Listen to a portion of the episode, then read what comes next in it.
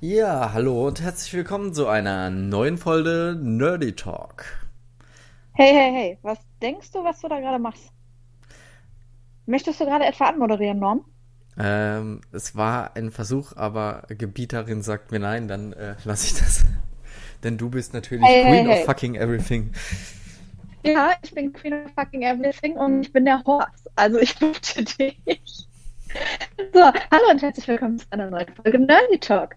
Wie ihr gerade schon mitbekommen habt, bin ich heute wieder euer Host, die liebe Kim. Und heute ist ausnahmsweise. Kimball Robo. Robo Robo. Echt? Oh nein. Ja, das, das ist ja Norm. Ihr habt ja mitbekommen, dass der Norm gerade versucht hat anzumoderieren. Und deswegen hat er mich so manipuliert, dass ich heute ein wenig Robo klinge. Schlimm, ne? Rache Also wird am Beschwerden besten bitte kalt an Norm. serviert, genau. So sieht's aus. Oder mechanisch. genau. Die Maschinen übernehmen. Ja, Genau, die Maschinen übernehmen und weil das so ein bisschen unheimlich klingt, äh, passt das auch sehr gut zu unserer heutigen Folge. Und zwar haben wir mal wieder die Night of the Talking Nerds. Naja, wenn ich so rausgucke, ist es nicht unbedingt Neid, aber wir tun jetzt mal so, weil es der Stimmung sehr zuträglich ist.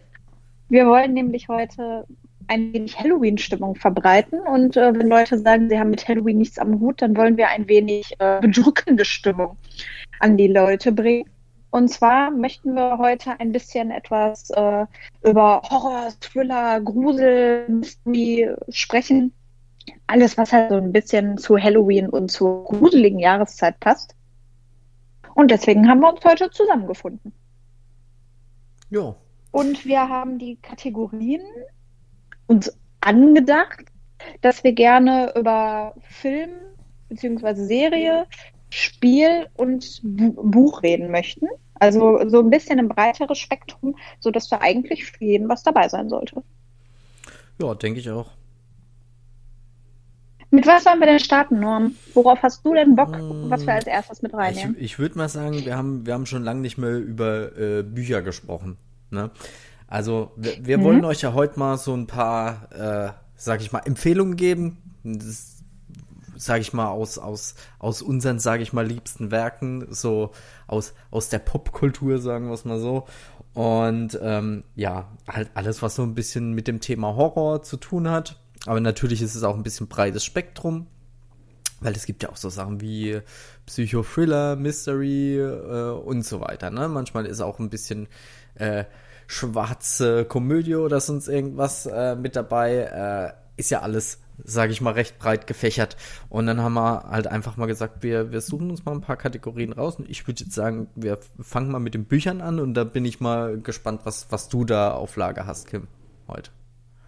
Okay, sehr Tipp? gerne. Ähm, Ich habe nämlich eine Buchreihe, die schon ein bisschen älter ist, die ich jetzt aber erst in diesem Jahr auch äh, für mich entdeckt habe. Und da würde ich halt auch mit dem ersten Buch der Reihe starten, weil mich das halt schon echt äh, ziemlich abgeholt hat. Ich lese ja viel und gerne.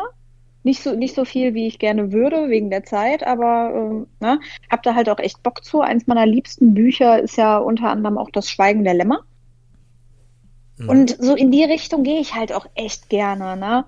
Und deswegen war ich echt sehr äh, erfreut, als eine Arbeitskollegin mir die Bücher von Cody McFadgen in die Hand gedrückt hat und gesagt hat, hey, die sind richtig cool, das sind richtig gute Thriller. Vielleicht hast du da ja Bock drauf, weil die halt zu Hause viel aussortiert hat und wir uns so ein bisschen über Fitzek unterhalten haben, dass ich die Romane auch ziemlich feier. Ja, und ich sag mal so, äh, der Gute weiß, wie man gute Thriller schreibt. Und zwar geht's um Smokey Barrett. Smokey Barrett ist eine FBI-Agentin, die leitet eine Sondereinheit, die sich halt um äh, Mörder dreht. Und das sind nicht irgendwelche Mörder, sondern das sind wirklich Serienmörder.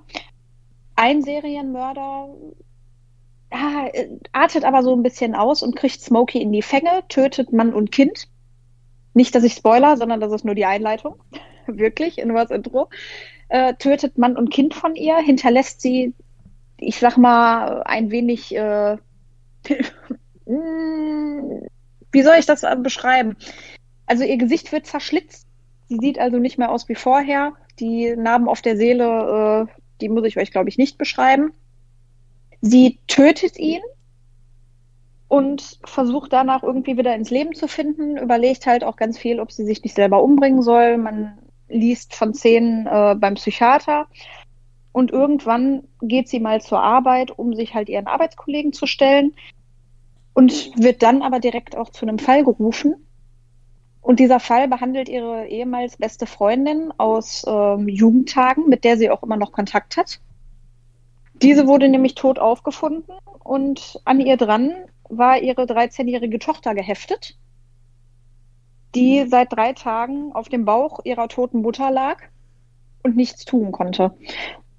Und warum wurde sie jetzt gerufen? Nicht nur, weil das ihre Freundin war, weil sonst hätte sie daran ja gar nicht mitarbeiten können, sondern weil eine Nachricht mit dabei war, dass dies nicht der erste Todesfall war, also nicht der erste Mord und auch nicht der letzte, weil der Serienmörder hat ein großes Interesse an Smokey, weil er sozusagen möchte, dass sie Notiz von seinem Werk nimmt, weil er ist ein Nachfahre von Jack the Ripper und er lässt sich nicht so leicht fangen ob das Ganze so stimmt und äh, ob Smokey ihn fangen kann und es noch weitere Bücher gibt.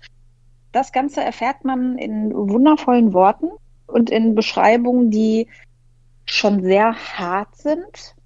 Also beim Lesen musste ich öfter mal denken, so, ui, okay, musste man das jetzt so ausschmücken. Sind aber unfassbar gute Bücher, alle äh, von denen. Muss man wirklich sagen, hat sehr viel, ja, Freude ist immer so ein bisschen schwierig bei Thrillern hat aber wirklich Freude gemacht, die zu lesen. Es ist ziemlich spannend. Man rätselt mit, man fühlt mit Smokey mit. Und Smokey beschreibt halt auch ihre Verbundenheit zu diesen Mördern, warum sie die so gut fangen kann und sich so gut in sich, äh, in sie hineinversetzen kann. Wird halt immer sehr, sehr gut beschrieben. Smokey an sich ist auch ein sehr guter Charakter und halt die ganze Tragik dieser Mordfälle ist halt auch wirklich äh, ganz, ganz, ganz extrem nachvollziehbar. Und die kann ich halt nur empfehlen. Wie gesagt, Cody McFadden, die Blutlinie, der erste Teil der Smokey Barrett-Reihe. Okay, habe ich jetzt auch noch nichts davon gehört, klingt aber auf jeden Fall mal interessant. Ja, die Ersterscheinung war 2006. Mhm. Also es ist schon ein bisschen älter. Ne? Wie gesagt, ich bin da auch äh, erst vor kurzem irgendwie äh, drauf aufmerksam geworden. Die letzte aktuelle Ausgabe ist auch von 2013. Also du bekommst die für einen Apfel und ein Ei über den äh, Kindle Store. Mhm. Weil meine Arbeitskollegin hatte mir halt äh, von den ersten drei Smokey Barrett Teilen, hatte die so einen Schuber. Den hatte sie selber mal geschenkt gekriegt. Den mhm. gibt's bei Thalia irgendwie für 27 Euro. Ne? Ja. Das ist, äh, das ist easy, da kommt man halt wirklich gut dran. Und wie gesagt, für, für ein Kindle habe ich mir dann alle fünf Bücher geholt. Ich glaube, ich habe auch irgendwie 30 Euro ausgegeben. Und es ist so, die, die sind jetzt nicht unbedingt kurz, ne, so um die, um die 500 Seiten sind das schon. Mhm. Macht halt aber wirklich Spaß, sie zu lesen und es geht halt richtig, richtig schnell. Ne? Vor allen Dingen, weil man die halt schlecht aus der Hand legen kann und die Bücher sind halt nicht alle irgendwie gleich, sondern schon irgendwie auch ein bisschen unterschiedlich. Also man hat nicht das Gefühl, dass man immer das Gleiche liest, und auch die Charaktere, die sind halt auch nicht unantastbar. Das mag ich ja. Ich mag das ja nicht, wenn wenn es Charaktere oder Buchreihen mhm. gibt, ähm, wo dann die Hauptprotagonisten irgendwie so so so Snowflakes sind, weißt du, so Special mhm. Snowflakes, die alles können und unantastbar sind und die betreten den Raum und direkt ist, äh, wow, ich weiß alles und alles ist toll, mhm. sondern das hat wirklich viel Tiefgang. Man, man fühlt mit, man leidet mit, man überlegt mit, man hat auch teilweise ein bisschen Angst, wenn man das dann liest, vor allen Dingen, wenn das dann so detailgetreu äh, geschildert wird. Also wirklich gute, gute Bücher. Der Gute hat aber auch leider wirklich seit 2015 nichts mehr veröffentlicht. Er, er hat sich wohl aufs Land zurückgezogen und hat gesagt, er schreibt dann demnächst mal wieder. Hm. Und da warte ich dann jetzt drauf. Ja, dann. Ja, äh, ich wusste es gar nicht, was ich, was ich so als Brücke oder als Übergang nehmen soll, äh, aber ich, ich nehme jetzt mal den Punkt, den du gesagt hast, mit äh, etwas ausschmücken und dann komme ich zum Meister von etwas ausschmücken äh, zu Stephen King. weil äh, der hält sich ja auch gern mit kleinen Details auf, beziehungsweise auch gerade wenn es mal ein bisschen ekliger wird, wird er auch sehr detailreich. Ähm, ja, und da habe ich mich für eins von den frühen Werken, recht frühen Werken entschieden. Ähm, und zwar aus dem Jahr 1977 ist das Original. Ich glaube, die deutsche Übersetzung kam erst 1980. Und zwar geht es um äh, Shining. Shining hm. dürfte den manchen, äh, den meisten Leuten eher, sage ich mal, von, von der Verfilmung auch aus den 80er Jahren äh, von Stanley Kubrick bekannt sein. Wenn man jetzt nur den Film kennt, dann ähm, werdet ihr eine, eine fast gänzlich neue Story, äh, sage ich mal, erkennen, wenn ihr den Film, äh, wenn ihr das Buch lest, weil der Film hat recht wenig mit dem Buch zu tun. Das wissen viele vielleicht gar nicht. Ähm, aber was halt auch bekannt ist in dem Zusammenhang, ist, dass Stephen King mit der Verfilmung von Stanley Kubrick nicht gerade zufrieden ist, was ich ehrlich gesagt auch als Fan von dem Buch ähm, sehr gut verstehen kann, weil ähm, Kubrick, äh, sage ich mal, äh, meiner Meinung nach nicht die Prämisse vom Buch verstanden hat. Ich weiß, da mache ich mir jetzt viel Feinde mit, weil er bei vielen Leuten ein beliebter Regisseur ist, aber ich kann das auch gleich weiter ausführen, warum. Aber damit ich das ausführen kann, müsste ich euch vielleicht erstmal erklären, ähm, um was es im Buch geht. Und zwar in äh, Shining geht es um äh, Jack Torrance, ähm, der mit seiner Familie, also seiner Frau und seinem Kind, ähm, einen, sage ich mal, Ferienjob annimmt als Hausmeister in einem Overlook Hotel ähm, für die Wintermonate. Da hat dieses Hotel geschlossen, weil es da anscheinend zu kalt ist, ähm, wenn ich das noch richtig in Erinnerung habe. Ähm, oder es ist halt einfach nicht die Saison. Also das heißt, das ganze Personal geht da weg und wird sozusagen nur vom Hausmeister gehütet. Und der Vorgänger hat halt anscheinend naja, was heißt aufgehört? Ich glaube, ähm, ähm, äh, es ist nicht nur sein Job beendet. naja, äh, da kommen wir aber auf so Sachen noch zu sprechen. Ähm, und ja, was kann man zu Jack sagen? Er ist ein schwieriger Charakter, er ist ein trockener Alkoholiker. Ähm, man weiß ja, dass Stephen King auch äh, oft seine Figuren da eigene Einflüsse hat. Also King ist ja selbst, ich glaube zu der Zeit war er auch noch Alkoholiker, äh, trockener Alkoholiker und ähm, ja, seine Figur ist auch mehr oder weniger wie der Schriftsteller. Ich glaube, sie ist ein äh, Englischlehrer, der gefeuert wurde, weil er äh, sich an einem Schüler vergriffen hat, gewalttätig wurde und äh, nimmt jetzt halt diesen Hausmeisterjob an. Ähm, seine Ehe ist auch kurz vor dem Scheitern, gerade wegen seinen Gewaltausbrüchen, aber seine Frau möchte einfach nochmal äh, ein bisschen abwarten und gucken, ob sich die Sache nicht bessert, auch durch den neuen Job und alles. Und auch des Kindeswillens, den Sohn Danny Torrance. Und ähm, ja, was macht das Ganze jetzt so interessant? Also bei der Ankunft ähm, ähm, sprechen die noch ein bisschen mit Personal, gerade äh, der, der, der, kleine Junge mit dem Küchenchef. Ähm, ich hab, mir fällt jetzt gerade nicht der Name ein. Ähm, aber auf jeden Fall. Ja, ich müsste ich müsste es gerade mal äh, kurz nachlesen. Es ist Dick Halloran, genau. Ähm, das ist der, der, der Küchenchef, genau. ähm, und der äh, weist den, den jungen Danny darauf hin, dass er das sogenannte, wie seine Tante immer nannte, Shining hat. Und zwar das Shining ist die Fähigkeit, ähm, von alten, vergangenen Sachen Visionen zu haben, aber auch von Sachen, die zukünftig passieren und telepathische Fähigkeiten hat. Und auch er besitzt das Shining, wobei das Shining bei dem Küchenchef, also bei Dick jetzt nicht so stark ausgeprägt ist wie bei Danny. Also er spürt schon ein sehr starkes Shining äh, in ihm. Und ähm, ja, letztendlich ähm, findet Jack Torres über dieses äh, Hotel so die blutige Vergangenheit raus. Also das sind schon öfters seltsame Sachen passiert, Morde und so weiter. Und ähm, ja, er fängt so langsam an, so ein bisschen besessen zu werden von dem Hotel und ähm, fängt dann be beschließt dann auch eine Story, also einen Roman über das Hotel zu schreiben. Ne? Also man sieht wieder die Parallelen zu King, ne? Also er fängt dann an, ein Buch zu schreiben. So, aber immer weiter übernimmt dieses Böse vom Hotel sozusagen ähm, Check, ne? Also ähm, vielleicht auch, weil das Hotel spürt, dass er eh schon diese, die, diese psychische Labilität hat, das Gewalttätige und so weiter. Und äh, viel weiter will ich da jetzt gar nicht ins Detail gehen. Aber mh, ist, finde ich, ein sehr äh, kluger Roman. Also vor allem, wie, wie das Ganze auch das Zusammenspiel ist, auch mit diesem Shining von Danny und wie er dann telepathisch auch zu Dick Halloran Kontakt aufnimmt.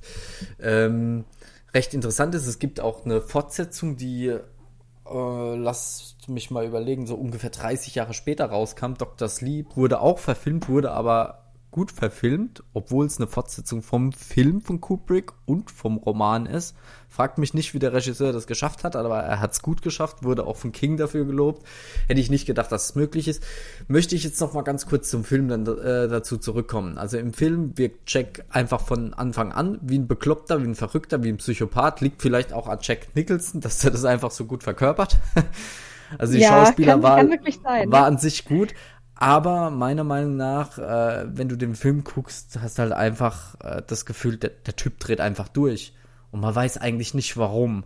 Also dort wirkt es nicht so, als, als ist das Hotel einfach böse und übernimmt ihn langsam. Und die, die Background-Story von dem Hotel, die, die scheint nicht so wirklich durch.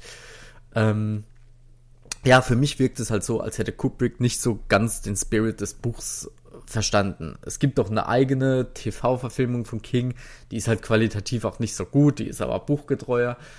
Ähm, ja, also ich kann es nicht so ganz verstehen, dass der Film so ein Hit wurde. Ne? Äh, ich kann es nur darauf zurückführen, weil Jack Nicholson spielt die Rolle gut, aber man sieht halt gleich, dass das ein Psycho ist. Hätte man vielleicht dann halt dadurch äh, ich sage jetzt mal, in der heutigen Zeit würde man das sicherlich ein bisschen gewagter besetzen. Jetzt nicht jemand, der für solche Rollen schon bekannt ist, ne? Ähm, ja, aber auf jeden Fall, ähm, der Film hat schon seine Daseinsberechtigung in dem Sinn. Ich sehe ihn aber halt nicht als buchgetreue Verfilmung. Und äh, ja, das ist ja auch so, dass wie Kings sieht und ähm, ja, mir ist es auch immer wichtig, das so ein bisschen von meiner Sicht auszuführen, weil äh, manche Leute dann einfach denken, dass man dann halt ein Stephen King-Fanboy ist, wenn man dann die Verfilmung schlecht redet, weil eine Buchverfilmung kann ja nie dem getreu werden, was das Buch hat, wird ja oft behauptet. Finde ich aber, gibt es Gegenbeispiele sogar auch bei Stephen King, zum Beispiel Friedhof der Kuscheltiere. Da werde ich aber in einem Stephen King-Podcast bestimmt auch nochmal drüber sprechen, um da schon mal eine Ausschau zu geben aber ja, ich kann euch Shining als Buch wirklich ans Herz legen. Hat so um die 600 Seiten. Also auch ungefähr so die Länge wie die Buchempfehlung von dir, Kim. Und ja, mhm. ähm, ist einer meiner Lieblingsromane von King. Ähm, gefällt mir zum Beispiel besser als sein, sein Erstlingswerk, äh, äh, Carrie. Ähm, ja, weil es halt auch viel mit der Psychologie des Menschen zu tun hat. Und ich mag es immer, wenn es so in diese psychologische Richtung geht, ne? Ähm, ja, den Verstand des Menschen und so weiter, ne? Ja. Das war eigentlich alles, was ich dazu zu sagen habe. Aber auf jeden Fall eine Empfehlung sollte man auf jeden Fall mal nachholen, ist, ist ein Klassiker. Sehr schön, weil ein Klassiker ist es ja auf jeden Fall. Und wie sehr du King magst, ich meine, das wissen wir ja. ne? Dafür gibt es ja auch schon den ersten Teil des King Podcasts. Mhm. Also äh, auch eine kleine Podcast-Empfehlung sozusagen. Genau. Dass ihr, dass ihr euch dann die Folge mit dem King äh, von Stephen King nochmal bei uns anhört, weil da hat Norm halt auch schon einiges mit Dave äh, als Gast zu sagen gehabt zum Thema Stephen King und das passt natürlich auch sehr gut zum heutigen Thema, weil King hat ja keine Liebesromane geschrieben, sondern doch schon etwas, ähm, ich sag mal, härtere Kost. Nee, sehr schön. Mit was sollen wir dann, dann weitermachen? Ähm, ja, äh, ich würde vielleicht sagen, kommen wir zu, äh, vom Buch zu Film, weil das am naheliegendsten vielleicht noch ist. Ja. Möchtest mhm. du wieder beginnen, dass wir da schön ein bisschen Ping-Pong spielen? Ach, ich glaube, du kannst beginnen okay, bei dem Thema. Gut. Ich glaube, das ist ganz gut. Dann würde ich sagen, ähm, also was ich mir ausgesucht habe, ist auch wieder so aus der äh, psychologischen Schiene. Man könnte es als äh, Psychothriller, Mystery, Horror, bisschen auch vielleicht, äh, ja, die Wortwahl ist jetzt ein bisschen komisch, schwarzkomödiantisch, weil der Film eigentlich nur mit schwarzen Schauspielern oder überwiegend mit schwarzen Schauspielern besetzt ist. Ähm, und zwar ist das äh, Get Out von Jordan Peele. Ähm, mhm. Ja. Hast du den Film schon mal gesehen? Nee.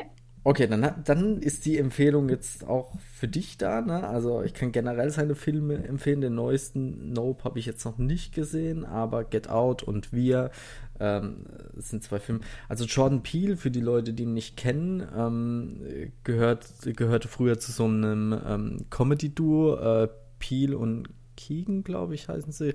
Ähm, ja, und der hat halt irgendwann angefangen, Horrorfilme zu machen als äh, Regisseur und Drehbuchautor. Äh, und ähm, was so ein Kernelement auch von seinen Filmen ist, er besetzt die hauptsächlich mit, mit äh, schwarzen, afroamerikanischen Schauspielern. Ähm, und ja, also auch so kulturell, die verhalten sich dann natürlich nicht wie, wie, wie, wie jetzt die typischen weißen Spießer oder sowas. Also schon auch sehr authentisch und ähm, seine Filme haben auch immer so ein bisschen so eine, eine, eine Rassismuskritik auch so ein bisschen drin, aber jetzt nicht so, so plakativ, sagen wir es mal so. Also es ist schon gut in die Handlung verpackt. Und so ist es auch bei diesem Film. Und zwar nämlich der Hauptcharakter. Mir fallen jetzt, fallen jetzt die Namen nicht ein. Also entschuldigt äh, da bitte einmal der Hauptprotagonist und seine Freundin, die weiß ist. Ähm, ja, sie, sie wollen halt das erste Mal ihre Eltern besuchen. Also sie werden ihn kennenlernen. Und man sieht es auch schon, wenn man sich den Trailer anguckt. Die erste Frage, die er ihr dann stellt, ja, wissen deine Eltern, dass ich schwarz bin, ne? Und dann so, ja, nee, warum soll, sollte das einen Unterschied machen, hin und her?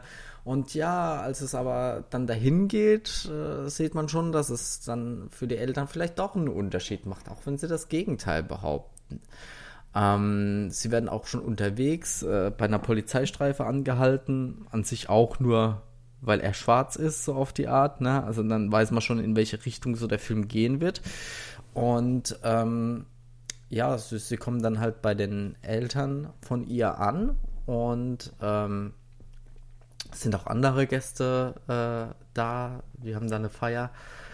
Und ja, eine ältere Dame hat auch einen jüngeren schwarzen Freund und das wirkt schon so ein bisschen komisch, ne? Also so, so, ne? so, so Toyboy-mäßig. Äh, äh, und man hat aber irgendwie so den Eindruck, dass er sich so recht roboterhaft verhält.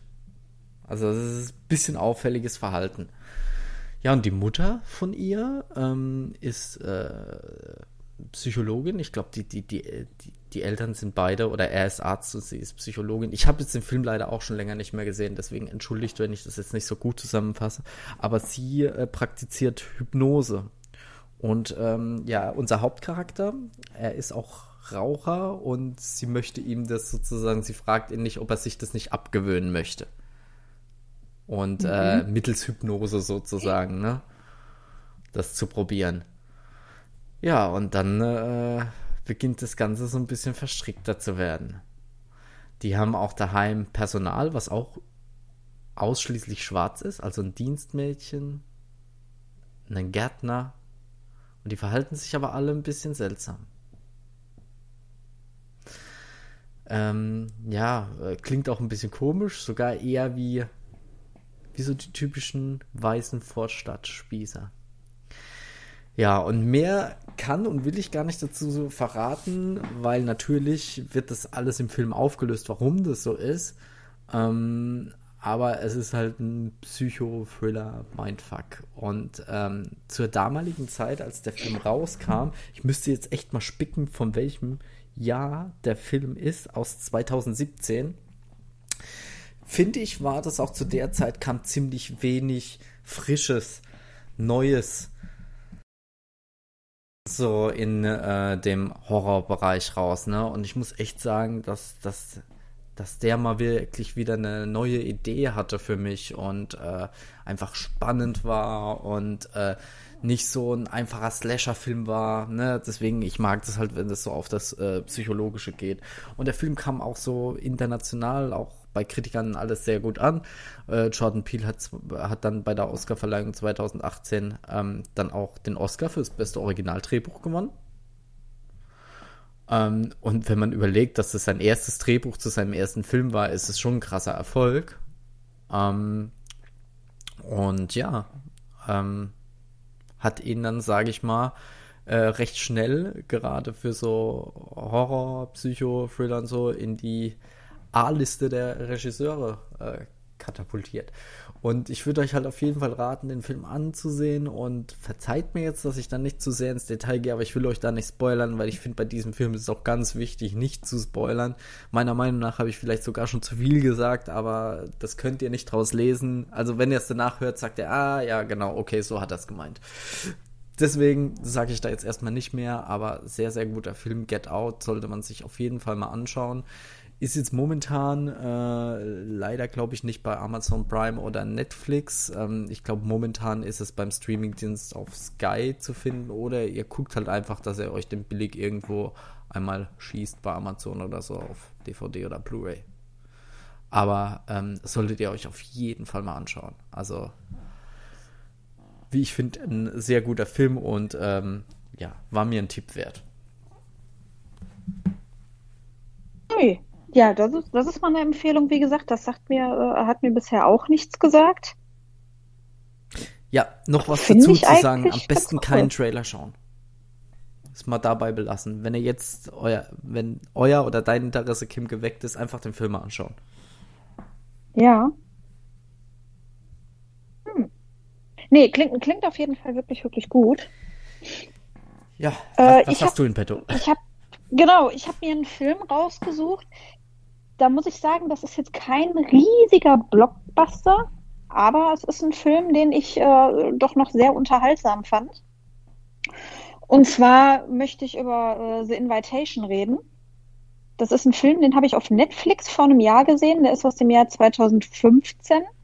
Und zwar ist äh, Will bei seiner Ex-Freundin eingeladen zum, äh, zum Essen und bringt halt seine, seine Liebste mit er ist halt ein bisschen misstrauisch, weil, ja, wie soll ich sagen, das hat nicht so gut geendet mit seiner, mit seiner Ex-Freundin. Ne, das fand er jetzt nicht ganz äh, so prickelnd, aber dadurch, dass sie noch gemeinsame Freunde haben, hat er sich gedacht, Mensch, dann gehe ich da doch mal hin, weil was, was soll schon passieren? Man kennt es, ne? Es ist ja nicht so, dass man, dass man jetzt jeden Tag bei seinen Ex-Partnern ist, aber es ist ja manchmal so, dass man sich noch gut versteht, dass ein gemeinsamer Freundeskreis da ist und je nachdem, warum es geendet hat, kann man sich nochmal zusammenreißen und dementsprechend äh, hat er es halt gemacht und ist halt zu seiner Ex gegangen und ihn ist halt eigentlich die letzten Jahre so ein bisschen von ihm weggerückt, weil der Grund, warum die sich getrennt haben, ist der tragische Tod des gemeinsamen Kindes.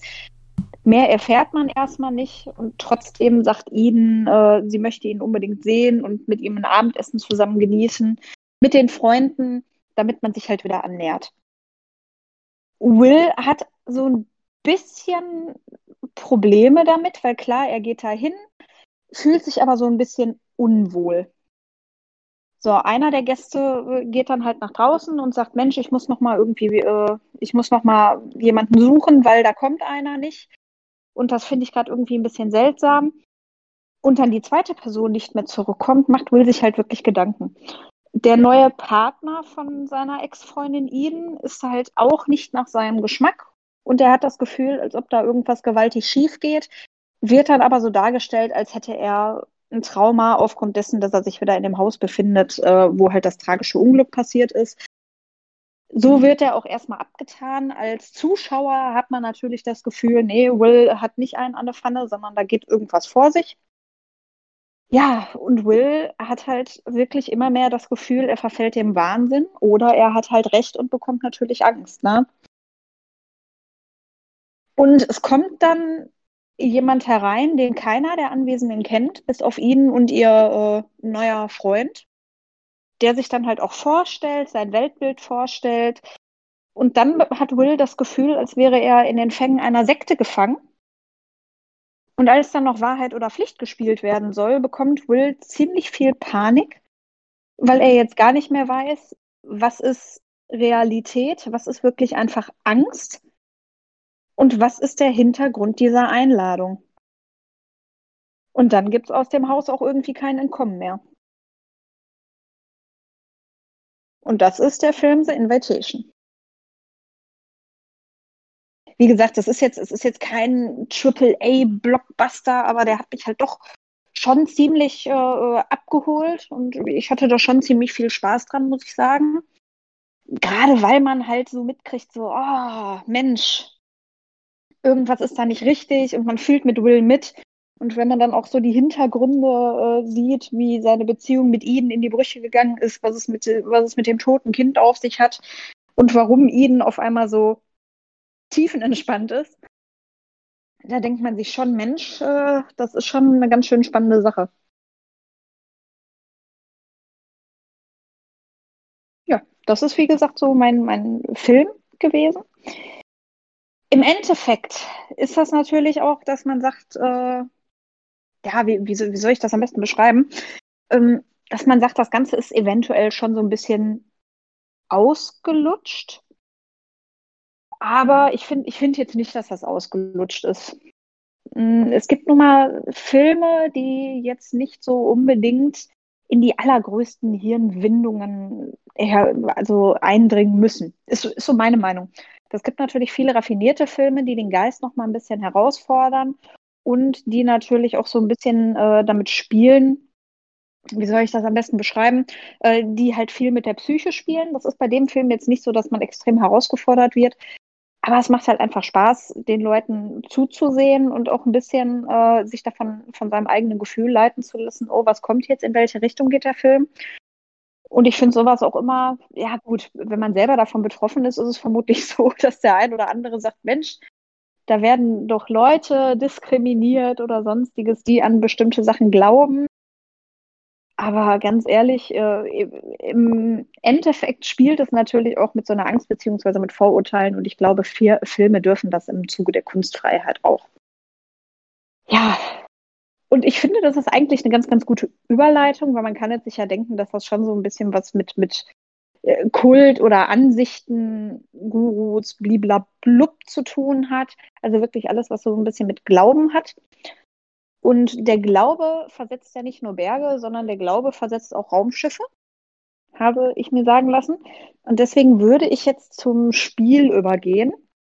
Und zwar möchte ich da auch etwas Älteres, ähm, ich sag mal, be bewerben, in Anführungsstrichen. Man merkt, ich habe es so mit ein bisschen älteren Sachen. Und zwar würde ich super gerne auf Dead Space äh, 1 eingehen, weil Dead Space 1 ist für mich einer der besten Horrorspiele, äh, der letzten Jahre. Ich habe da einfach unglaublich viel Spaß bei gehabt bei Dead Space.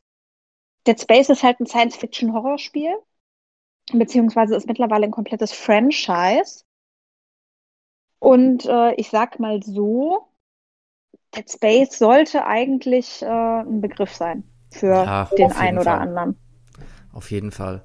Ähm, Dead Space äh, ich weiß gar nicht, ich glaube, ich habe es auch nicht zu Release gespielt. Ich habe mir das dann auch für 20, 30 Euro oder so geholt. PS3 kam das ja damals raus, ne? Ja. PS3, Xbox, PC. Oh, ich habe es ich hab's halt einfach geliebt, ne? Weil für alle, die es, die es jetzt nicht kennen, äh, Isaac ist auf der Ishimura und soll da, weil das, das, das ist im Endeffekt ein Schiff, ein Kolon nee, das ist kein Kolonialschiff, sondern es ist ein Schiff, was halt auf einen äh, Planeten kommt, um dort Erze abzubauen. Also das Ganze spielt im 26. Äh, Jahrhundert. Ne, also ein bisschen weiter ist es nicht so, dass das in 2026 spielt. Wir haben dann noch ein bisschen Zeit. Und wie gesagt, der Ingenieur Isaac Clarke trifft halt äh, durch seine Reise auf den Weltraum dann verschiedene Aliens, Monster, wie auch immer man das dann großartig ähm, benennen möchte. Er hat auch die Nachricht von seiner, von seiner Freundin bekommen, die halt auf, äh, auf einem großen Schiff ist, was halt, wie gesagt, Erze auf einem Planeten abbaut, dass sie, ja, also sie möchte sich im Endeffekt wieder mit ihm, mit ihm versöhnen und sie würde ihn gerne sehen. Und er guckt sich die Nachricht immer und immer wieder an und ist dann halt auf dem Weg zur USS Ishimura um halt nachzuschauen, was ist da eigentlich passiert, weil die Verbindung zu dem Schiff abgebrochen ist. Natürlich können wir uns denken, dass eine ver abgebrochene Verbindung zu einem Schiff im Weltraum nicht unbedingt das Beste ist.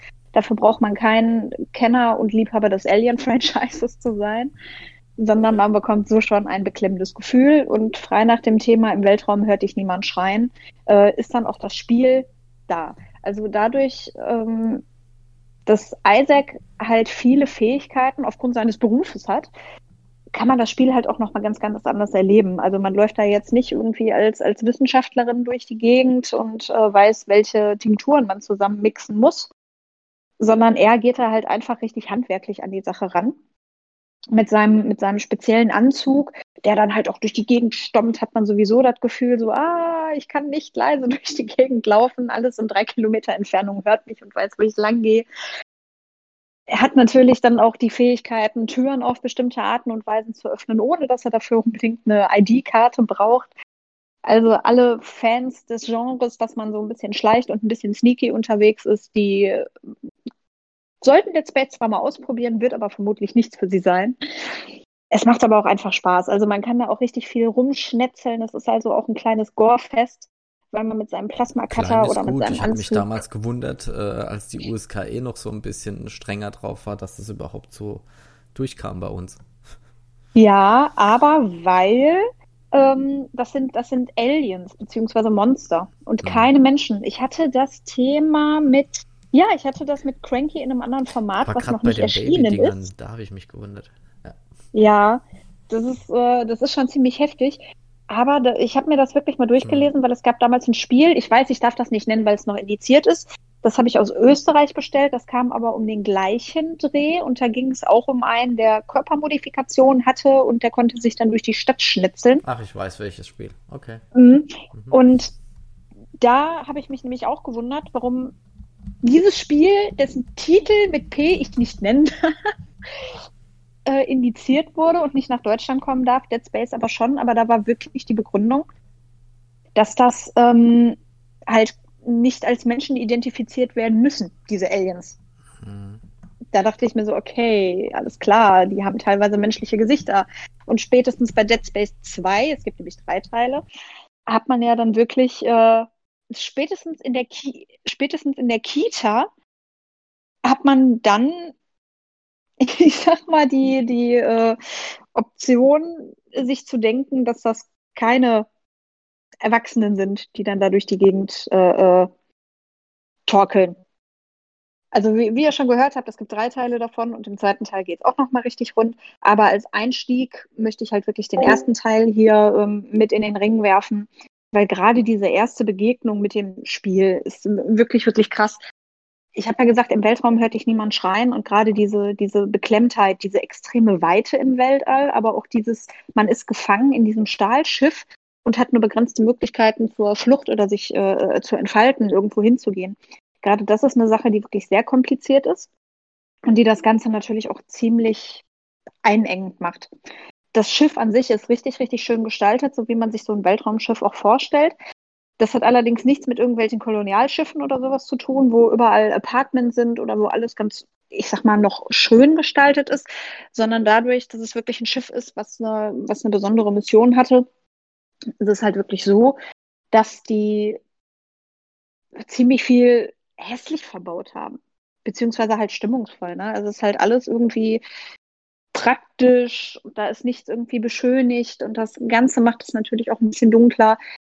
Das Spiel an sich ist auch sehr dunkel, muss man sagen. Das Spiel wirkt immer so ein bisschen, so ein bisschen dreckig, so ein bisschen rough. Finde ich, finde ich super. Muss ich ganz ehrlich sagen, habe ich mega viel Spaß dran gehabt.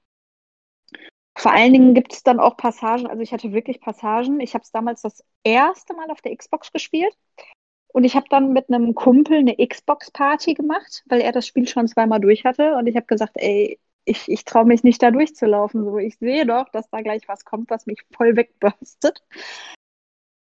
Und das ist wirklich so, dass er dann gesagt hat: so, oh ja, ich würde ja gerne sagen, geh da nicht durch, aber du musst da leider durch. Die Level sind auch sehr abwechslungsreich gestaltet, ne? weil gerade so ein Schiff, da gibt es ja verschiedene, ich sag mal, Stationen, die eine verschiedene Bedeutung haben. Und klar ist es immer noch ein Arbeiterschiff und deswegen ist das, wie, wie schon erwähnt, alles ein bisschen rough. Und trotzdem gibt es Abschnitte, wo man sich denkt, Mensch, das ist jetzt aber ein toller Abschnitt, weil der sich mal von den anderen komplett unterscheidet. Und man hat halt noch so, so Module, die Isaac natürlich auch in seinem Beruf braucht, die das ganze Spiel für uns natürlich ein bisschen ähm, verändern. Er kann zum Beispiel Zero Gravity einschalten. Das heißt, dass man sich dann auch ähm, in Räumen bewegen kann, die keine Schwerkraft haben. oder dass man sich dann außerhalb, also man muss sich damit Oxygen auffüllen, dass man sich außerhalb des Schiffes beziehungsweise von, von Lufträumen bewegen kann. Da wurde dann aber auch der Sound angepasst, sodass man diese, diese Weltraumgeräusche, dieses der Weltraum hat ja immer irgendwelche Geräusche, ne? ist ja nicht so still, wie man es annehmen mag. Äh, dass man dann aber auch die, die Aliens ganz, ganz schlecht hört. Ne? Also da muss man einfach sagen, die Gegner, die sind schon präsent von, von ihrer Soundkulisse her. Aber wenn du dann so einen komplett veränderten Raum hast, wo sich dann der Sound auch komplett verändert, ah, das, das ist dann schon teilweise echt hart und trägt extrem zur Stimmung bei. Und wie gesagt, man hat einfach so viele verschiedene Dinge, die man dann machen muss, die dann mhm. auch in dieses Setting passen, wie, ja, ich muss auf die Brücke und ich muss den Selbstzerstörungsmechanismus aufhalten oder ich muss das Schiff steuern oder ich muss Asteroiden zerschießen, während hinter mir die Aliens im Nacken sitzen. Also ich weiß es nicht. ist schon richtig cool. Ich habe bei Dead Space war eigentlich so das erste Spiel, ähm, wo ich abseits von äh, Resident Evil mal so das, das gleiche Survival-Horror-Feeling hatte äh, sogar gerade mit der ganzen, äh, ganzen Geräuschkulisse äh, teilweise halt sogar äh, creepiger, ne?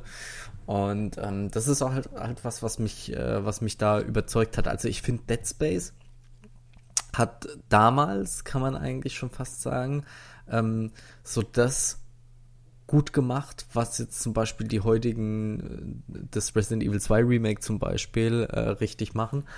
Ähm, und zwar zum einen die aus dieser Third-Person-Sicht, ja, auch einen Shooter zu, zu, haben, sozusagen, der aber äh, trotzdem nicht an, an Horror verliert. Wie jetzt zum Beispiel stellenweise in Resident Evil 4, was ja so diese Over-the-Shoulder-Kamera etabliert hat. Das war Absolut, so aber ich, ich glaube, das macht aber auch das aus, ähm, das, äh, also Isaacs Beruf, ne? ich habe es jetzt schon ein paar Mal mhm. gesagt, dass Isaacs Beruf sich wirklich sehr, sehr viel widerspiegelt, indem er halt auch wirklich Kontakt mit diesem Zero Gravity hat, weil er halt auch äh, Schiffe von außen reparieren muss, dass er sich so sicher bewegt, dass er mhm. sowas wie den Plasma-Cutter dabei hat, der ja eigentlich ja, Stahl ja, zerschneiden ja. soll. Ne? Und das sind halt Sachen so, das nimmt man ihm auf jeden Fall ab. Ich habe ja vorhin schon gesagt, ich mag das nicht, diese Special Snowflakes, die alles können und einfach nur super sind und cool sind und äh, äh jedes, jeder Eimer heiß Wasser gefriert neben denen, hm. weil die so toll sind, ja. sondern Isaac macht halt das, was er sonst auch macht und äh, schnetzelt dabei halt nebenbei Aliens mit den Materialien, die er sowieso benutzen würde.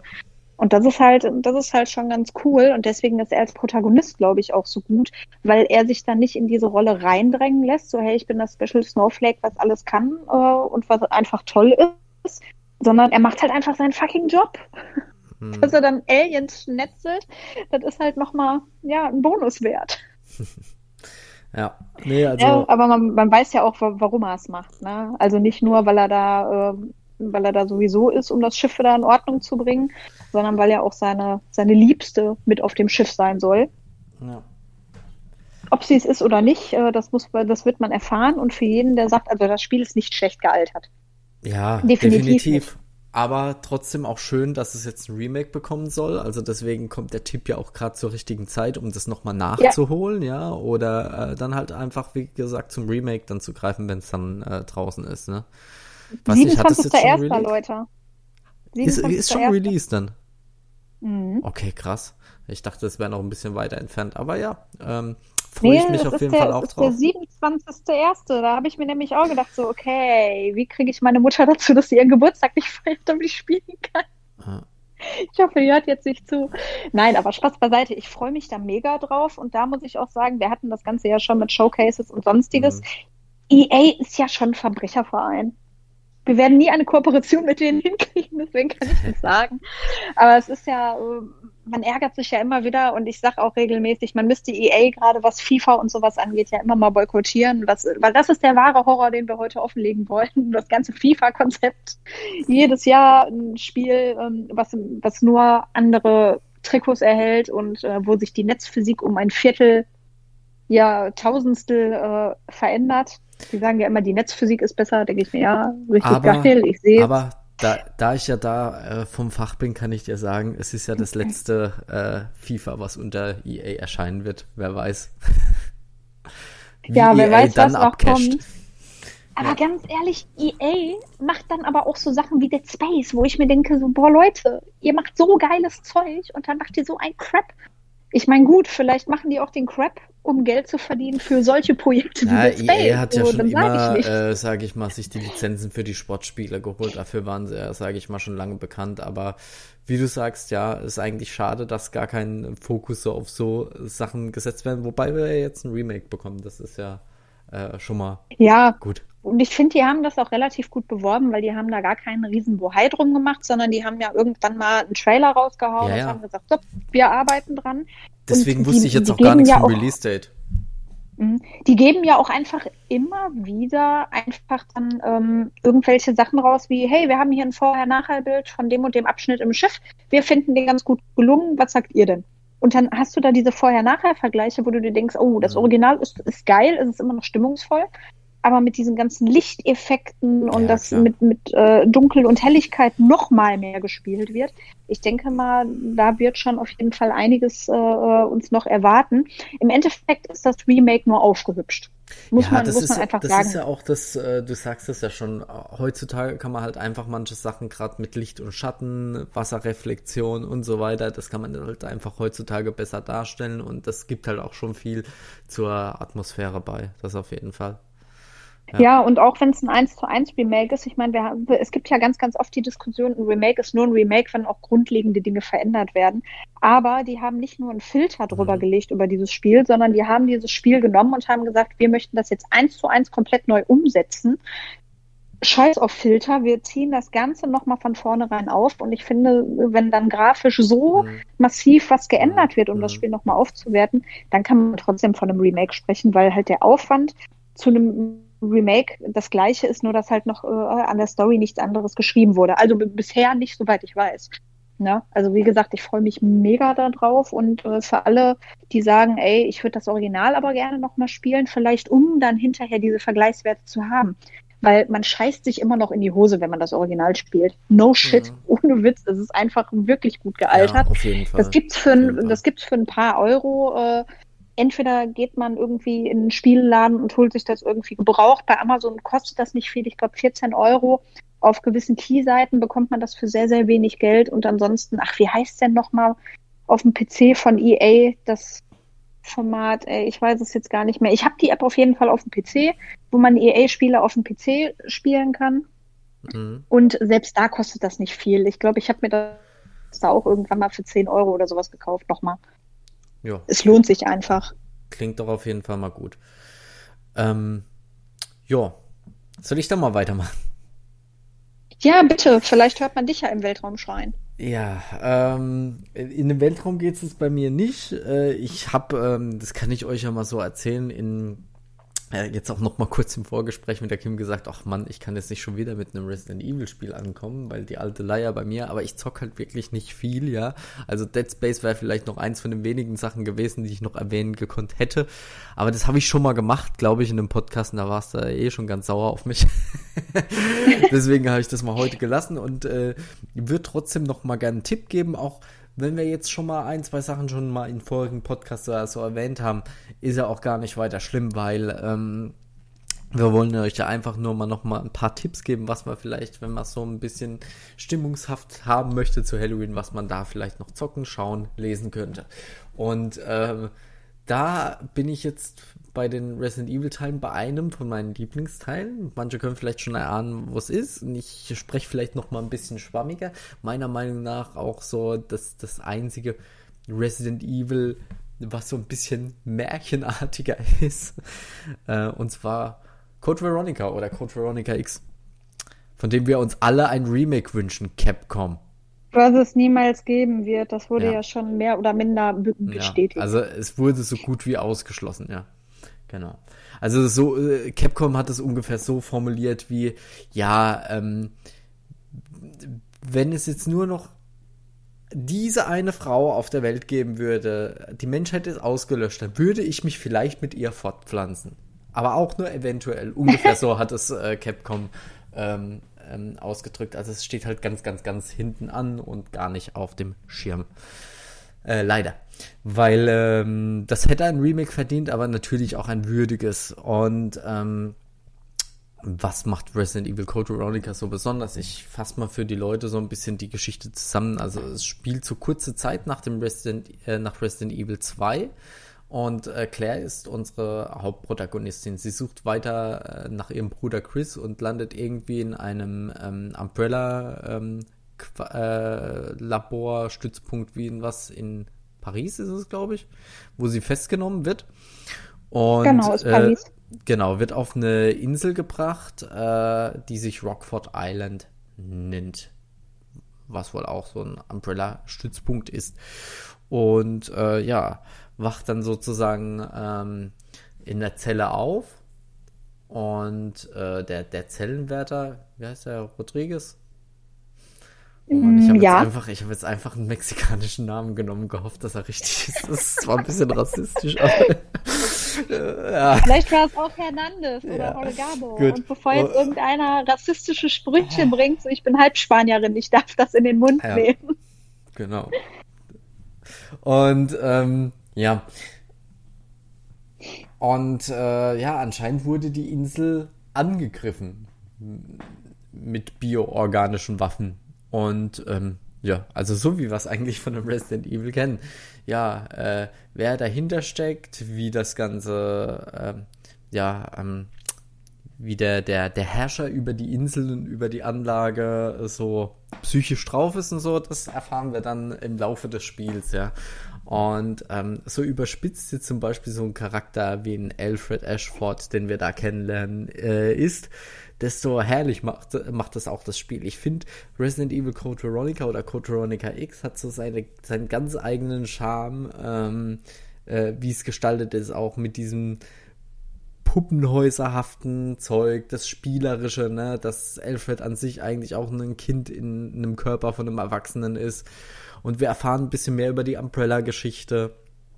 Und ähm, ja, ich weiß nicht, du spielst das Spiel, lernst irgendwann äh, mit Claire dann äh, Steve kennen, ein, ein 17-jähriger Junge, der anscheinend auch auf dieser Insel gefangen ist und das schon längere Zeit, äh, wurde anscheinend mit seinem Vater dort verhaftet, der für Umbrella gearbeitet hat. Und ähm, ja, wirkt wie ein ziemlich komischer Typ. Wir wissen auch nicht, ob wir ihm trauen können oder nicht. Ähm, ja, Face Model dafür damals war Leonardo DiCaprio und die ganzen anderen äh, 90er-Schwärme sozusagen von kleinen Mädchen. Ja, das, das merkt man ja. auch voll, ne? Und äh, ja, auf jeden Fall. Und ähm, ja, natürlich wächst euch Steve dann doch über die Zeit äh, ans Herz. Und äh, was ich halt bei Code Veronica auch so klasse finde, als ich das das erste Mal gespielt habe, ähm, du kommst dann halt irgendwann, ähm, flüchtest du aus der Anlage. Ich überspringe jetzt einfach mal ein paar Sachen. Ähm, übrigens für den Angriff war natürlich Albert Wesker verantwortlich, den wir da wiedersehen. Und ähm, ja, es kann halt eigentlich kein Spiel mit Wesker geben ohne Chris. Und so ist es dann so, du, du spielst dann irgendwann, bist du in der Antarktis. Ähm, ich rede jetzt einfach mal so, als ob die meisten Leute das Spiel kennen, aber äh, und du denkst halt so irgendwie, ja gut, ich bin jetzt bald mit dem Spiel durch. Ich zock jetzt auch schon neun, zehn Stunden. Ja, wird wohl wahrscheinlich bald zu Ende sein. Ja, nö. Mhm. Äh, nach dem vermeintlichen Endboss kommt eine Cutscene und ähm, ja, dann geht's weiter mit Chris, der versucht seine Schwester zu retten, nachdem er ähm, Leon hat irgendwie Claire ähm, ne, Claire hat Leon äh, kontaktiert auf der Insel und der hat irgendwie Chris kontaktiert, ja. Ähm, und äh, ja, Chris hat sich dann auf die Suche begeben und äh, kommt dann in der zerstörten Anlage wieder. Es ist alles ein bisschen anders dann, nachdem, so die Hälfte der Anlage zerstört wurde. Also der Selbstzerstörungsmechanismus hat diesmal nicht so gut funktioniert. Das war so ein Halbzerstörungs- Modus anscheinend. Und ähm, das macht halt dieses ganze, ich nenne es jetzt mal Backtracking, ein bisschen anders und anspruchsvoller. Und wie die das mit der zerstörten Umgebung umgesetzt haben, finde ich eigentlich auch für die Zeit damals grandios. Und ähm, ja, es war ja damals, Code Veronica war ja ein Dreamcast exklusiv. Und ähm, ich finde auch, dass das ein so starker Titel ist, dass das eigentlich äh, die Konsole hätte retten müssen, was es aber halt leider nicht getan hat, so irgendwie. Und dann kam aber auch die erweiterte Version, die X-Version, die halt auch ein paar Szenen mehr mit Wesker hat. bisschen anders. Äh, dann halt auch für die PlayStation 2 raus, später auf den GameCube äh, portiert. Dann ähm, auch, ähm, wo kam es dann noch? Äh, PS3, Xbox äh, One und ja, aber dann auch wirklich nur ein bisschen remasterter Form, also ein wirkliches Remake hat es halt leider nicht bekommen. Ist aber nach wie vor wegen der ganzen Story, der Aufmachung und so weiter einer meiner Lieblingsteile und ähm, ja, ich spreche jetzt auch nicht so im Detail darüber, weil ich denke, jeder, der das Spiel gespielt hat oder wenn wir schon mal drüber gesprochen haben, der weiß, was es ausmacht. Und ähm, ist halt meiner Meinung nach, also ich kann mich ja bei manchen Teilen nie entscheiden, aber es ist definitiv in den Top 3 meiner Resident Evil Spiele. Ne? Und ähm, das soll schon was heißen. Ne? Wir nee, absolut. Ist auch ein grandioses Spiel. Hast du auf jeden Fall gut ausgesucht. Ja.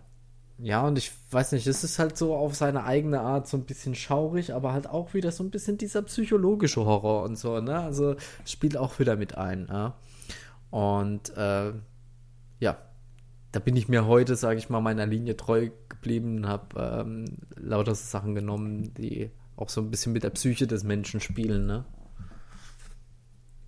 Ja, auf jeden Fall. Also das, das ist natürlich auch eine coole Sache und das ist natürlich auch ein Horror, den jeder nachvollziehen kann, ne? Ja. Weil mit Tarantula brauchst du nicht jedem kommen. Ne? Der ein oder andere findet das unglaublich gruselig, der nächste sagt, ja, interessiert mich nicht. Große hm. Spinne, mein Gott, ja, komme ich mit dem ja, Schlappen. Ja, ja. mich haben so Sachen eigentlich schon immer mehr gecatcht. Also so, so, so Splatter-Slasher-Sachen, die, die lassen mich so, also vom Erschrecken her, recht kalt, muss ich wirklich sagen, ne? Also da tickt aber jeder ein bisschen anders, ne? Also meine Freundin kann sich sowas zum Beispiel nicht angucken oder so, ne? Äh, ich bin da, was das betrifft, recht unempfindlich, muss ich sagen. Was es so diese, diese rohe Gewalt dann angeht bei Filmen. Ähm, außer bei so gewissen Sachen, so, äh, was weiß ich, wenn es an Augen, an Zähne geht oder so irgendwas, ja. das ist immer so, äh, ja, also es gibt noch so, so Grenzen, sage ich mal. Äh, also so mit Slasher, Splasher und sonstiges, so, das kann ich absolut nachvollziehen, so alles, was gore-mäßig ist. Mhm. Ich finde das, ich, ich mag das, aber es mhm. ist für mich jetzt nicht gruselig. Das Einzige, was mich wirklich so als kleiner Exkurs äh, an so richtig gewalttätigen Dingern mal so richtig, richtig gecatcht hat, dass ich wirklich gesagt habe, alles klar, ich habe diesen Film einmal gesehen, ich werde ihn nie wieder sehen, mhm. ich werde den zweiten Teil nicht sehen. So, ich möchte diesen Film gerne aus meinem Gedächtnis streichen. War wirklich Hostel. Also ja, diese Stelle. Wollte ich auch gerade erwähnen, gerade ich glaube der zweite ne? Teil mit dem Auge. Boah, leck mich am Eimer. Also mit diesem, mit diesem, mit der Achillesferse, so, ja, wenn du jetzt rauslaufen kannst, dann lass ich dich gehen. Ach, du möchtest gar nicht. Ja, okay, alles klar, ne? Ja. Da dachte ich mir so, wow. Aber allein auch diese ganze Thematik. Also ich glaube, zumindest ich in gewissen Fassungen dürfen wir über die Filme sprechen, ne? Weil da gab es ja auch länger Probleme. Was? Ich ist der indiziert? Äh, zumindest ungeschnittene Version. Deswegen beschreiben wir manche Szenen vielleicht nicht ganz genau, wie die, die ich, ich spreche, Ich spreche natürlich von der, äh, von der geschnittenen Version, die man ja. hier besprechen darf. Ja, nee, also. Nee, aber allein diese ganze Thematik. Ich bin ja keine Freundin von großen Hotelurlauben, sondern ich bin ja eher so Airbnb und mit dem Taxi dann vom Flughafen aus dahin und den Rest macht man dann irgendwie zu Fuß oder mit den Öffis ja. und zwar und da, wo die, die ganzen wirst du verkauft sind. an irgendeinen Reichen, der dich in einem Keller foltert äh, genau, irg irgendwann lande ich da. Weil wenn du überlegst, ich bin da ja auch sehr schmerzbefreit, als wir nach äh, Dublin geflogen sind. Wir sind ja auch morgens um zwei Uhr da angekommen mhm. und dann sind wir, äh, dadurch, dass der Taxifahrer uns irgendwie missverstanden hat, warum auch immer, der hat uns ja einfach mitten irgendwo in einem Park rausgelassen. Und wir mussten von da aus dann laufen. Ich meine, mhm. da waren nette, nette Leute. So, ich mhm. habe auch gar keine Angst gehabt. Aber erzähl mal einem, dass du da nachts in einem fremden ja. Land, in einer fremden Stadt durch die Gegend läufst und irgendwie versuchst, dein Haus zu finden, was dann in irgendeinem Hinterhof ist mit irgendeinem Hintereingang. Da hatte ich schon so ein bisschen Schiss, muss ich sagen, auch in so einem dunklen Flur, wo dann auf einmal unser Apartment äh, an der Seite war. Da dachte ich mir, oh, okay, ich bin mutig. Ich bin sehr mutig, sowas zu buchen. Weißt du, und dann haben wir irgendwie, äh, das war sogar im gleichen Jahr noch, dann haben wir ein paar Wochen nach dem Urlaub Hostel geguckt und ich dachte mir echt, okay, das hätte auch schief gehen können, was wir da gemacht haben. Ich biete Ihnen eine Kim an für den Höchstbietenden. nee, also ja. es ist, äh, sagen wir es mal so, also als, als ich den ersten Teil von Hostel gesehen habe, muss ich wirklich sagen, ähm, war es mir wirklich schlecht. Also schlecht in der Hinsicht, als ich drüber nachdachte, dass es vielleicht wirklich möglich wäre, gerade auch in so Ländern, ohne da jetzt Vorurteile zu haben, dass sowas wirklich geben könnte. Alter, Bei dem überleg Gedanken mal, was wurde es mir wirklich gibt. schlecht. Ich meine, da muss ich wirklich sagen, ich- ähm, ja. Weil, ähm, jetzt mal ganz ehrlich, überleg mal, was doch jetzt gerade kommt, so Sachen wie Dama. Also, ja, klar. ne, das War übrigens das auch eine gute ja auch Serie. Hast du auch gesehen, ne? Hab, habe ich auch gesehen. Können wir jetzt vielleicht gerade als Serienempfehlung einmal Ja, klar. aussprechen? Genau, da Ich können meine, wir da beide war, drüber äh, sprechen gerade, ja. Genau, das war doch, das war doch auch jetzt wirklich äh, eine Sache, das passt, glaube ich, ganz gut, wenn wir jetzt einmal kurz über Dama sprechen, weil man, man wusste ja von vornherein, worauf das Ganze hinausläuft. Ja. Definitiv. Die Serie hat ja auch so angefangen, sozusagen mit, mit seinem letzten Opfer, was ja zum Glück kein Opfer geworden ist. Und man wusste ja von vornherein, wie es weitergeht, also bei, bei allen. Und man hat Mhm. ja auch irgendwann mit ihm mitgefühlt und man wusste trotzdem, was er getan hat. Und es wurde ja dann auch immer wieder, äh, wurden Brücken geschlagen, wie zum Beispiel bei John Wayne Gacy, dass solche Menschen existieren, dass solche Gewalttaten existieren. Und dass man das dann sieht, weil ganz ehrlich, mein, ähm, ich hatte das geguckt und mein Freund hatte da eigentlich gar kein Interesse dran. Ja. Und irgendwann hat er gesagt, Mensch, ich weiß gar nicht, was ich gucken soll. Ich habe hier meine Serie beendet. Du hast doch dieses Dama geguckt. War das gut? Und ich habe gesagt, ja, das war gut. Beim zweiten Mal fand ich es noch schlimmer zu sehen, weil du weißt ja von vornherein, was, Mhm, mhm. worauf das Ganze hinausläuft. Aber wenn du schon weißt, wenn so eine Story beginnt, wie die dann endet, was mit der Person passiert, ja, ne? klar. fand ich das beim zweiten Mal gucken irgendwie noch schlimmer. Und ich muss sagen, das, das fand ich ja so ein bisschen blauäugig. So, mein, mein Freund wusste nicht, dass das eine wahre Begebenheit ist. Ah, okay, ja. Also das, das hatte er irgendwie vollkommen ausgeblendet. Der hatte das nicht mitgekriegt. Der hatte das nur von mir mitbekommen, dass ich die Serie so gefeiert habe, weil er mich halt zwei, dreimal gefragt hat, so, ey, was guckst du da? Ist ja Mord und Ich- Totschlag. So, ja, ich also guck Dama. hab- Ich habe, bevor ich es angefangen habe, habe ich nochmal äh, äh, nachgeguckt, weil ich war mir am Anfang nicht sicher, ob das jetzt eine, eine also ich habe jetzt gar keine Inhaltsangabe, ich habe nur irgendwas von einer Horrorserie gehört und dann bin ich ja erst von was Fiktivem ausgegangen. Da habe ich gedacht, ja, bei dem Namen klingelt's aber irgendwo und dann habe ich mal nachgeschaut und ja, dann wusste man ja ungefähr, auf was man sich einlässt. Ne? Ich habe auch die ganze Zeit, das ist auch eine witzige Geschichte, kann ich gerade kurz erwähnen. Ich habe die ganze Zeit überlegt, wo habe ich den Namen? Den habe ich schon mal irgendwo in einem Song gehört. Kennst du von Katy Perry Dark Horse? Dieser Rap-Part, der Ja. da drauf ist. She eats your heart, like Jeffrey Dahmer. Ja, und daher kannte Ja. ich das. Und ich dachte so, woher kenne ich das? Und habe das dann einfach mal irgendwie bin ich dann drauf gekommen, dass es in dem Song war. Ja. Und ähm, ja. Äh, Kein schlechter Vergleich, ne? Aber ja. Ja, für alle, die gerade nicht wissen, worüber wir hier reden, Jeffrey Dahmer ist halt ein äh, verurteilter und im Gefängnis gestorbener Serienmörder, der halt angefangen hat, äh, junge Männer, Weiße sowie People of Color, ne, mit, mit weißen Männern hat es angefangen, hinterher Mhm. ist er in die Richtung People of Color gegangen, in allen möglichen Fassons. Was aber wohl Ähm, keine rassistischen Hintergründe hatte. Nee, nee, sondern er, sagt, sagen, er ne? sagt Ja. selber, er hat sich Menschen genommen, die er schön fand. Das Ja. war auch ganz gut in Ja. der Serie inszeniert, weil er halt dann angefangen hat, äh, er hatte an Playboy und Co. kein, kein Interesse, hat sich dann halt irgendwelche äh, Fitness- und Gymnastikhefte geholt, wo dann halt auch viele ähm, dunkelhäutige Männer waren, die dann halt ihre Muskeln präsentiert haben. Er fand diese Menschen einfach ästhetisch schön, hatte wohl auch wirklich ein Fable für dunkelhäutige Männer. Äh, Hat sich deswegen dann halt seine Opfer rausgesucht Mhm. hat diese fotografiert und hat da halt seine Nähe gesucht und das Ganze, warum ist er so geworden, wie er geworden ist, das ist, das lässt sich jetzt alles mutmaßen. Ich habe das immer aus psychologischer und pädagogischer Sicht betrachtet und fand die Gründe, warum er so geworden ist, auf jeden Fall ähm, in Ansätzen in der Serie vertreten. Wunderbar gespielt von Evan Peters, also Ja, falls ihr ihn noch absolut, nicht also- kennt. Evan Peters hat wundervolle Filme mitgespielt, in, in wundervollen Filmen und Serien mitgespielt. Am meisten bekannt ist er durch American Horror Story, wo er auch vielfältige, gute Charaktere Ich habe ihn, gespielt hat. glaube ich, damals das erste Mal in Scott Pilgrim vs. The World äh, gesehen. Da Ja, er der hat auch vorher ja. schon Ja, Filme ja. gemacht. Also ich habe jetzt Nee, gerade echt vergessen, das? wie der erste dort? Ja, ich glaub, Film ja. war. Aber wirklich grandioser Schauspieler. So, Ja. man, man erkennt ihn auch als Evan Peters und man, man baut eine gewisse Sympathie auf.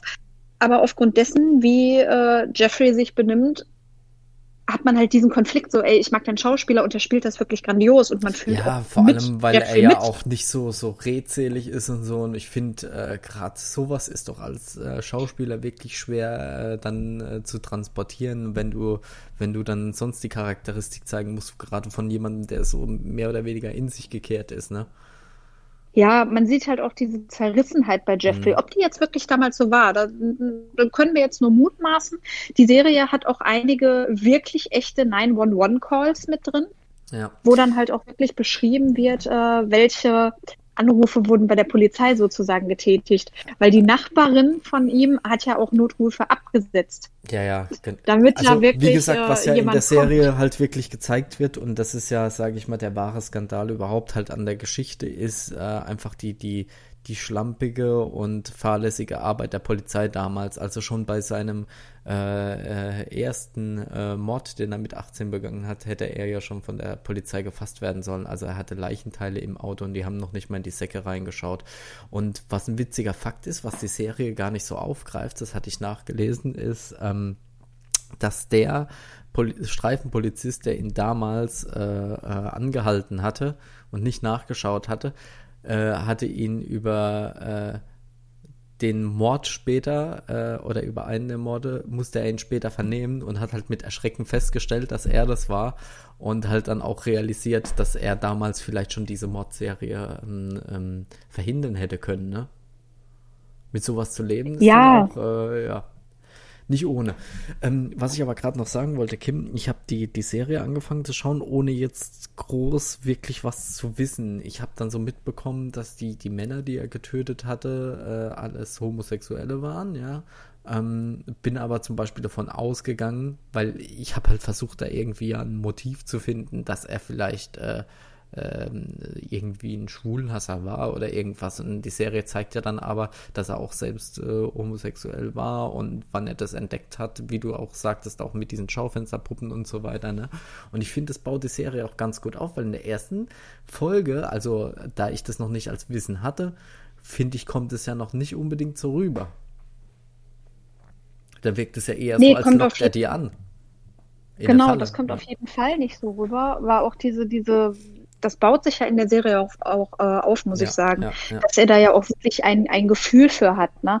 dass er dann auch nicht möchte, dass die Leute gehen. Und ich muss dir ganz ehrlich sagen, unter anderem die unangenehmsten Stellen waren mir die, wo er alleine war und so in den Raum gesprochen hat, als wären da andere Menschen. Ne? So, ja, hey, finde ich voll cool, dass du hier bist und wie er dann so, so getan hat, als würde er jemanden anmachen, obwohl er ja niemand ist.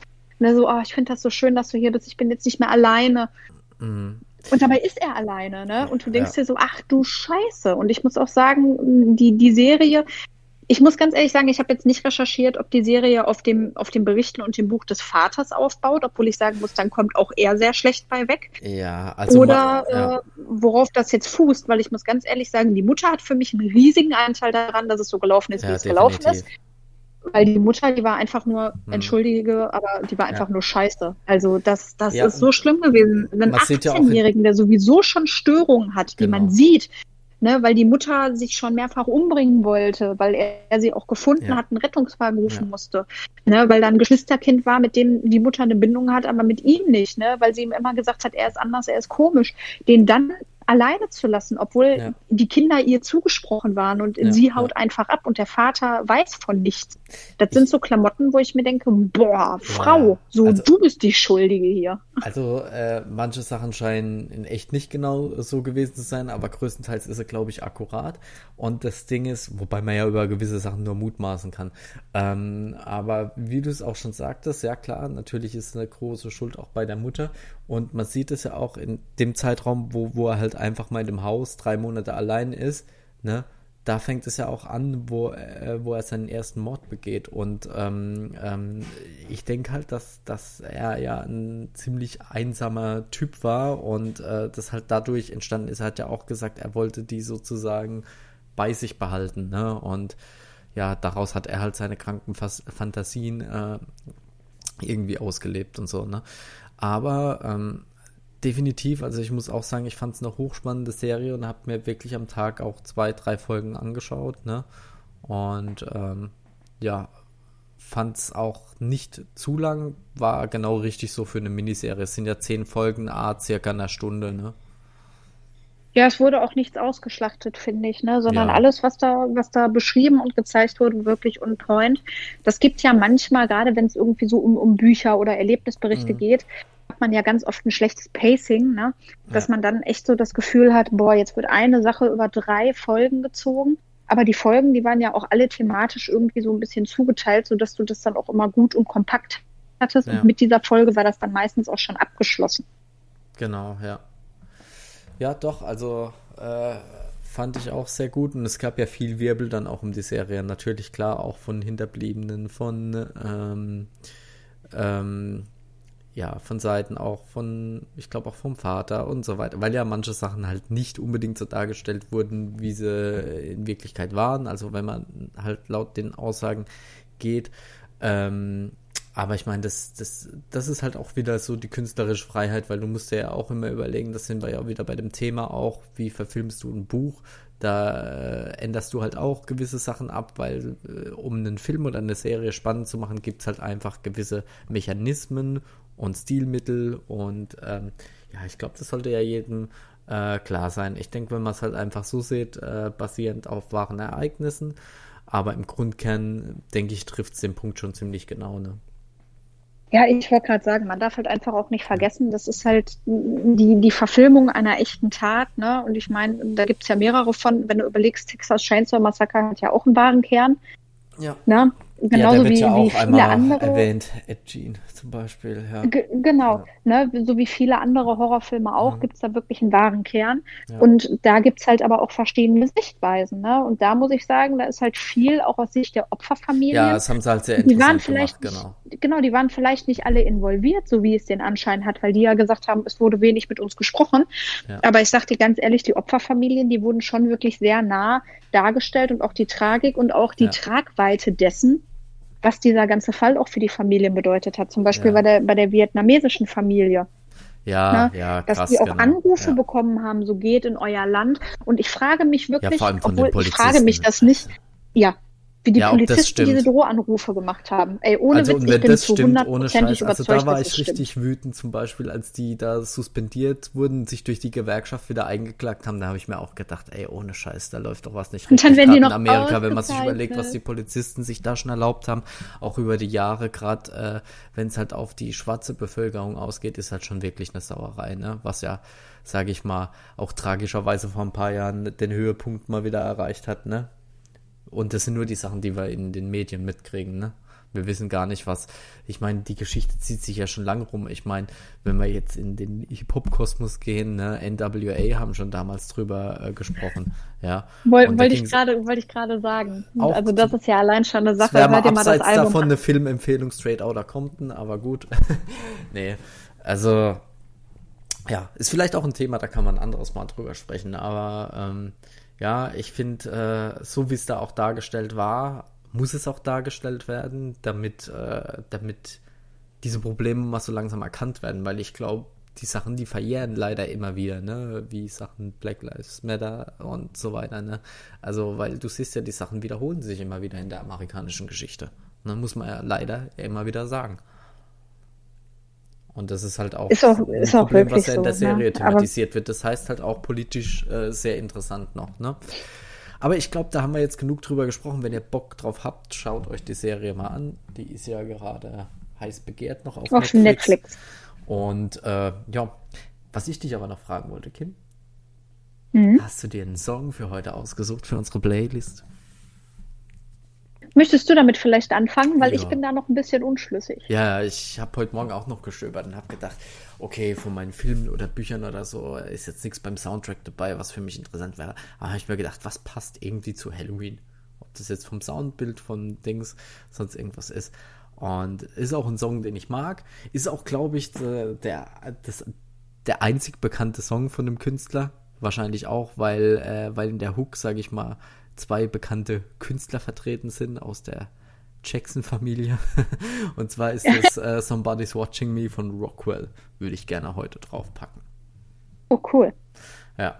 Und äh, ja, genau. das wollte ich nur sagen. Habe ich nämlich dann durchs Recherchieren heute auch nochmal gesehen, wie ich immer dachte, dass das ein Michael Jackson-Feature wäre. Das stimmt gar nicht. Nämlich, das wurde vielleicht irgendwann mal so verkauft, aber die Hook haben äh, Michael und Jermaine äh, Jackson eingesungen, die anscheinend Kindheitsfreunde auch von äh, Rockwell waren. Nur um mal äh, so eine kleine unnützige Seite-Info noch reinzuschmeißen. Also das packe ich auf die Ein kleiner Exkurs. Ja. Nee, aber ist doch, ist doch eine coole Sache. Ja, ich habe mich für meinen Song jetzt auch entschieden. Mhm. Und zwar habe ich ganz lange äh, überlegt, ob ich anstatt einen Film nicht die Serie äh, Stranger Things mit reinnehme. Mhm. Aber dadurch, dass die ja sowieso so ge gehypt ist und viele die kennen, ich glaube, da können wir lieber an anderer Stelle mal drüber sprechen, ne, weil ich die Serie wirklich äh, äh sehr, sehr schätze. Aber da würde ich halt gerne auch äh, einen Song rausnehmen, und zwar Master of Puppets. Mhm. Weil das einfach äh, so eine ikonische Szene war in der Serie, die auch, die auch leicht angehorrort war, beziehungsweise sehr viel spannungsgeladen war, hinterher traurig und einfach voll mit den Gefühlen gespielt hat, habe ich mir gedacht, okay, Master of Puppets ist so ein Klassiker, mhm. den kann man sich auch mit den Gitarrenriffs mal so richtig gut reinziehen und deswegen packe ich den mit drauf. Sehr schön. Ja, ich denke mal, mal heute eigentlich eine, eine, von der Zeit eigentlich eine ganz gut knackige Folge hinbekommen und ähm, ja, äh, denke, es wird jetzt auch nicht langweilig darauf, dass wir uns wirklich um auf die drei Sachen beschränkt haben, ne? Ähm, und hoffen, dass, dass, dass wir euch da jetzt mal ein paar Tipps mitgeben konnten, ne? Und lasst uns das auch mal gern dann in den Kommentaren sonst irgendwas äh, äh, wissen. Ähm, ja, ob ihr da irgendwas davon kanntet, wie eure Gedanken dazu sind, ob ihr jetzt was nachgeholt habt. Äh, lasst es uns gerne wissen. Ne? Vielleicht möchtet ihr uns ja auch irgendwie den einen oder anderen Tipp geben, dass ihr sagt, Mensch, ihr habt genau. ja einen vollkommen kruden oder richtig guten oder richtig schlimmen Filmgeschmack, Musikgeschmack, Spielgeschmack, so stattdessen solltet ihr lieber das und das und das äh, mit aufnehmen dann gebt uns Tipps. Dann können wir darauf auch nochmal zurückkommen. Yeah. Aber, aber ansonsten sind wir dann für heute durch. Ich hoffe, ihr habt einen wundervollen, gruseligen Start in den November oder einen wundervollen, gruseligen, ich sag mal, Abschluss des Oktober oder wann auch immer ihr das hört. Vielleicht sitzt ihr auch gerade äh, im Sommerurlaub am Pool und holt die Folge nach. Wer weiß das schon. Habt auf jeden Fall Spaß mit unseren Empfehlungen und wir hören uns beim nächsten Mal. Ciao. Ciao, ciao.